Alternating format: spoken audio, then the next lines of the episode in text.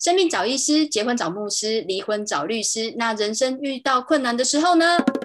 有请大师。Hello，大家好，欢迎收听这一集的节目。刚刚那个我们跟开头跟大家打招呼的时候呢，可能大家会听到有一点点前后顺序像二部卡农的唱法。为什么呢？原因是因为啊，我们为了要面对疫情，我们遵守不群聚的规则，所以我们今天是使用线上录音的方法，并没有面对面哦。那今天跟我线上录音的人是谁呢？噔噔，我们欢迎小博。Hello，大家好，我是小博。小博，今天我们有一点傻逼戏呢，有一点寂寞，只剩下两个人。我们要遵循政府的规定，三级警戒，所以不能群聚。对我们真的，我们连录音都不敢群聚。对啊，要善用科技。对，所以我们在这种呃需要用线上录音的方式底下，所以大家听到的音质会跟平常的节目比较不一样啊，请大家多多包涵。那说到这个疫情啊，其实台湾是从五月份开始。变得比较严峻，我可以讲说现在应该持续在某一个程度啦，所以大家千万不要放松，因为这个其实是一段时间的事情。那除了政府他非常呃全力对抗疫情，还有呃我们的医护人员站在第一线之外，另外在我们民间还有很多的团体，甚至包含佛教团体啊，其实都会想要尽一份力做一点事。小博你怎么看呢？其实我们看到就大家都想做一点事情啊。嗯，那那他们一些这些团体可能能力跟人脉都比较有，所以他们就积极的去去做对大家有帮助的事嘛。那我们能做呢，就是少出门，然后遵守规定，那其实就是帮上忙啊。是的，是的，我觉得这个真的是很重要的事情。我们能做的事情就是把自己的行为好好的忍住，不要乱跑。对呀。那现在啊，全球应该许多国家的专家都呃发现一件事情，就是。对抗这个呃新冠病毒啊，最好的方法，除了当然就是我们把自己的自身健康照顾好之外，还有就是我们的卫生习惯要好之外，最终的一个解决方法，专家就是建议就是要打疫苗。好，那说到打疫苗，我要想到小时候打疫苗，我们应该现在大部分的人从小到大都打过很多疫苗。我不知道小博对于打疫苗的印象是怎么样？那我想说，我先分享一下我小时候对打疫苗的想法。我还记得的事情。啊，因为我们比较早，哎，这样讲会不会又泄露出自己的年龄？因为有一些 疫苗现在已经不打了，怎么会这样？好像是，好像是如此。对，好像一直在暴露自己的年龄。好，没关系，我还是要勇敢的说出来。小时候印象最深刻的有打那个小儿麻痹的疫苗。那其实小儿麻痹它有分两种疫苗，一种叫沙克疫苗，一种叫沙宾疫苗。那沙克是用打的，那沙宾是用吃的。那那时候我记得我们就是老师宣布说，哎，各位同学，我们今天要打那个小儿麻痹的疫苗哦，好，那排队，我们要去那个保健室。然后心想说，哇，大家又开始紧张了，打疫苗那个针打下去会痛嘛，小孩子都会怕。然后就到保健室的时候，看每个人都在排队，然后都有一点点紧张，然后就在那边互相问说，哎，会不会痛？会不会痛？这样。结果没有想到，从保健室出来的人啊，脸上带着微微的笑容，然后我就觉得这是打了什么东西？为什么会有打打疫苗打针？怎么会有微微的笑容？结果没有想到，轮到我进去的时候，我就发现，哎，为什么没有看到针？然后只有看到那个护士阿姨，然后给我一一汤匙白白的一体状的东西，然后叫我把它喝下去，然后就傻傻的把它喝下去，我发现，哎，甜甜的，好好喝哦。心里在想说，可以吃第二口吗？结果回到回到教室之后，大家都聚在一起说：“，你刚刚有没有吃那个？有有有有吃，甜甜的哦。对对对，我还有问护士阿姨可不可以吃第二口，她说不可以，那只能吃一次。印象真的很深刻，因为小时候比较少吃到糖果，然后吃到甜的就很兴奋，而且这个疫苗不用打的更开心，大部分都针扎进去。对，大部分都是针扎进去，还有打那个卡介苗。不晓得小博对卡介苗有没有印象？卡介苗印象深刻。怎么说？因为人总是对痛苦的记忆记得特别清楚。我们那时候就国小六年级要打，嗯，那它打下去就是会会肿肿一颗出来。哦，对对对，哎，蛮痛的。那我看那一颗就慢慢这样浮出来，哦，我们在旁边看，我觉得好恐怖。然后大家都会想说，嗯，我是右撇子，所以我打左手；我是左撇子，我打右手，就变出会会有一点副作用。印象很深就是，我打真蛮痛的。我我我记得这个应该算是我们差不多同一个年代人 共同的经验。而且他后来好像有一。就是有一个副作用，就是会瘙痒，是在结痂的过程吧？对对对，那有些人就忍不住去抓，嗯，就抓破就血流无助这样。手太阳，不是手太，是他太阳，手就是去把它抓。对啊，忍不住在那抓抓抓抓，然后就抓抓破流血。可是没有办法，因为那个年代的那个肺结核其实还蛮严重的啊。为了要能够全体免疫的话，就是一定要打这个疫苗，实在是很不得已。到现在检查一下。你的手臂上还有没有玫瑰？对，或者是大家大家应该都有那个光荣的印记，这样。有有有，你只要有这个印记，就认定我们是同一个时代的。硬要把大家拉成同一个年纪的，有没有？然后我还有一个很好笑的回忆，以前除了在学校，因为学生一定是在学校打那个疫苗嘛，要不然就是妈妈带去诊所打。但是其实我印象当中，大概是在我国小一年级的时候，曾经我跟着我爸爸。然后就把我载去我们附近的庙口，然后就 再去庙口的时候，就发现，哎，为什么一群人，然后有搭一个像帐篷的东西，然后一群人在底下，然后很多人在排队，然后想说这是要干嘛？来这边看医生吗？好怪哦。然后就跟着我爸过去，就后来我就问我爸说：“爸，这是在做什么？” 他说：“我是来打针的。”我说：“打针？我原来他是去打预防针。”就他打预防针打完以后，我还傻傻的，那时候对于打针其实还不是很怕。然后就傻傻问我爸说：“我可以打吗？” 然后我就这样子在庙口打了预防针。你有看过在庙口打吗？这个我们是以前在档案上看过啦，因为因为早年嘛，农村社会庙口一般就是作为信仰中心，它也是村民的集会场所啊。啊，那当然这个跟台湾的发展有关，因为村子都是围着一间庙为中心，然后开始渐渐发展起来。哎，对耶，发展比较久的村落好像就是这样。你如果去观察，都会发现他们村里面一定有一一定有一间庙，啊，有事情就到庙口集合，可能村里长啊、村村干事就开始广播说有什么事啊、几点啊，然后庙口集合这样。你如果看过以前早年的竞选的照片，都是站在庙口，然后开始宣讲政见，哦，很多事情都是在庙口前面举办。打疫苗也是嘛，因为大家都知道庙口在哪里啊。但是这个都只能回忆了啦，现在应该不会再出现这样的情况了。现在不会，因为我们现在整个工位做得好嘛，所以一定是在医疗院所。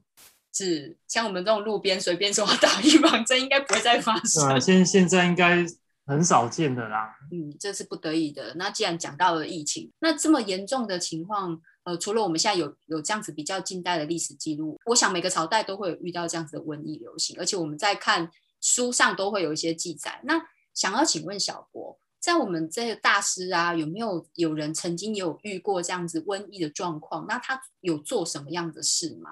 嗯，其实还蛮多的哦，就是你如果去看，蛮多的哦，去看《高僧传》哦，我们讲跟我们距离比较近的，就是像明代明末的时候，在明神明神宗万历年间，是在今天在雷州哈，就今天的那个广东这边发生过一次疫病。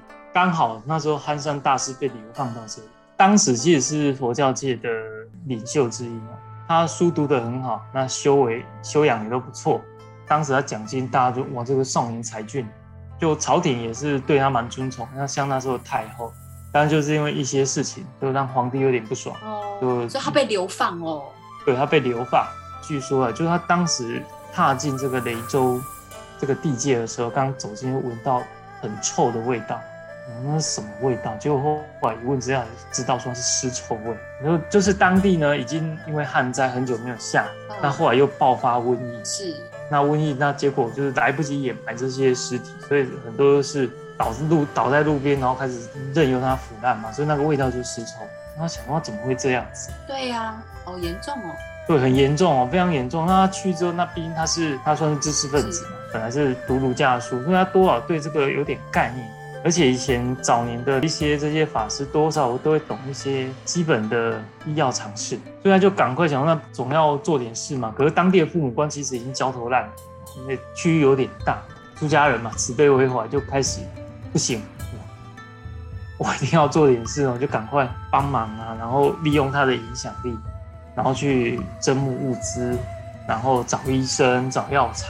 后来直接控制下来，因为他同时做一件事情，去把这些因为染病过世的这些大体把它掩埋。哦，这件这个是小事情。哦，可是他其实大家对公共卫生有点概念，因为对传染病学有点概念，就知道是一件非常重要的事情，因为它等于是断绝那个传染源。对对对，因为其实我觉得听你这样子讲到他做的事情，其实跟现在在做的事情差不多哎，很像嘛。我们以往会这样，大家认为说最保险是应该用火化。嗯，哦，因为一般一般他们这些病毒没有办法在这么高温的环境下还存活，而且它掩埋一定要埋多深？是，对，它是有一定的深度。中国人的观念就认为说要留全尸入土为安嘛，火化不见得大家是能接受，所以他那时候就才演嘛，等于就断绝传染源，不然我这边救你那边。传染源没有没有主角，没有用哦。所以其实他的观念很现代化，就是他其实很现代，对对，他很有工位的想法，所以他就双管齐下，等于就是说跟官员，然后跟有一些还有办法的百姓也跟着帮忙嘛。那后来这一波疫情真的被他压下去。那他除了做这些事情之外，他还有做别的事吗？当时呢，就是在整个疫情过去之后呢，那当地百姓也是很很感念他嘛。那他就是说，那我们来来。为这些往生者，我们办一个法会哦，当地父母官啊，跟百姓也都好好好好。哦，他们办法会，对他们就办了办了一个法，那据说法会办完之后，哎，雨也下了，哎，很神奇，这么神奇，雨也下，就解了他们的旱象。我知道他们可能是巧合，可是当地人他们就认为说，汉山大师不愧是一个高僧，有修为，来救了我们，还带了带来了我们最需要的雨水。不过小博到这里，我就有一个疑惑了，嗯。疫病有点像天灾，有点像人祸。嗯，为什么佛教到最后，他们不是到最后，佛教都会选择一个方法叫办法会？为什么要办法会？法会的意义是什么？好，它其实可以从两，我们如果把它简单来讲，然后两层意义哦。第一个哈，我们前面不是说过，像我们现在疫情，大家都想做一点事情。对对对对，对吧？对，很想出一份力啊。对，想出一份，像之前那个泰鲁格也是，大家都想捐钱。是。因为人皆有不忍人之心嘛，看到人家受苦痛苦，总是想要帮助他远离那个苦难，或安慰他一下。对对对，人都有恻隐之心嘛。法会就是一个形式，我透过一个法会的仪式，然后让你们这些还活着或想帮助的人，但是你来参与，或者说出一点物资、出一点钱来赞助这个法会，那就他会心里会一种啊，我也帮上一点忙，有没有？啊，有哎，特别是如果我能捐到钱的时候，我觉得对我我有参与到，我好像也帮了帮上忙这样的感觉。对，那为往生者的，因为他们已经过世了嘛，嗯，那通过法会，我们超度祝福他们能够到更好的地方去，然后不不要再有这些病苦跟痛苦。那对活着的人来讲，他们一定有家人朋友在这个疫病中往生嘛，那等于说对他们是一种悲伤辅导，因为那个疫病来都一定又快又急。来不及告别，像我们这次也很多来不及告别，他甚至还见不到最后一面。嗯，那我透过这个仪式，哦，表达我的悲伤，嗯，那表达我的不舍，表达我的后悔，嗯，那透过这个仪式之后，完成我这份悲伤，然后转换成一份祝福，希望你到更好的地方去。那这些人他也放下了，这些再生的，他等于说心里面也被安慰到了。哦，原来法会有有这样子这么的。深层的含义就是有点像我们现在讲的悲伤治疗，对，就很很像，尤其像他，你如果去注意，不管是西方的那种所谓的教堂，他们在唱的那个圣歌，还是我们的佛经，嗯，在唱诵那个频音频，都是比较低沉，对，而且比较平稳的一个调。其实那那有一种让你安静下来，有一种抚慰的作用。这个有人做过音乐治疗学，人去做过这个研究。就这些宗教性的歌曲，这些宗教性的仿拜歌曲都有这么一个共同点，啊，人在那个音频之下，他是会沉淀下来。没有想到法会竟然有这样的意义，就是其实我这样可以想象一下，其实我觉得就像你刚刚讲的，我们如果连最后一面都没有办法见到的话，心中一定会充满着遗憾。对，会有一个缺憾在嘛？那我透过一个仪式的举办，嗯，然后让你。完成这这一份悲伤，然后转换成一个祝福，不然它一直会记在那里，那久了就会变成一个创伤压力症候群。哦，哎，真的耶！哇，原来这个法会其实是一个集体心理治疗。就其实去年就有很多宗教界人士共同呼吁，就是说，在这么一个传染病大疫当前的年代，其实信仰跟宗教力量很是很需要的，因为它可不可以支撑你走过那一段嗯最脆弱的时刻？因为像现在隔离都要一个人一间嘛，对，有时候你不知道怎么办，那你这时候如果有信仰当你的依靠的话，比较不会慌哦，有道理，比较好度过这一段自己一个人对，没错，比较不会慌。那佛教对于这些就是这一些瘟疫的观点会是什么？这个我要帮佛系抗疫哦，证明一下。佛系抗议，从去年到现在，很多新闻媒体都会拿佛系抗议来当一个形容哦，因为都仿佛就是所谓的佛系抗议就是消极，然后不作为哦。那其实不是哦，并没有，并不是如此哦。哦，不是哦。我想佛系抗议不是这样，其实真正的佛教它是有。它面对疫病的一个观念跟做法，而且是蛮积极的哦。佛陀曾经提过所谓的小三灾，嗯，跟大三灾是。那其中有一个就是疫病节嘛，就是到时候会有一个阶段是传染病大流行。为什么会感召到这些疫病？因为佛教讲因缘，没有有因有缘，所以才结成那个果嘛。那你怎么面对？对呀，要怎么面对？那佛系防疫是怎么个防疫法？这个时候你要用十善业去面对它。十善业，十种善行。你要不杀生，你要不偷盗，你要不邪淫，你要不妄，不妄语就是不说谎。嗯，是。然后不说大话，不说一些虚虚伪的语言，然后不恶口，不要去攻击人。那两舌就不要去搬弄是非，然后不要去说一些恶语场面的话，然后不贪爱，不嗔恚，不生气，然后不邪见，远离这些不好的行为，嗯，跟想法，然后要去。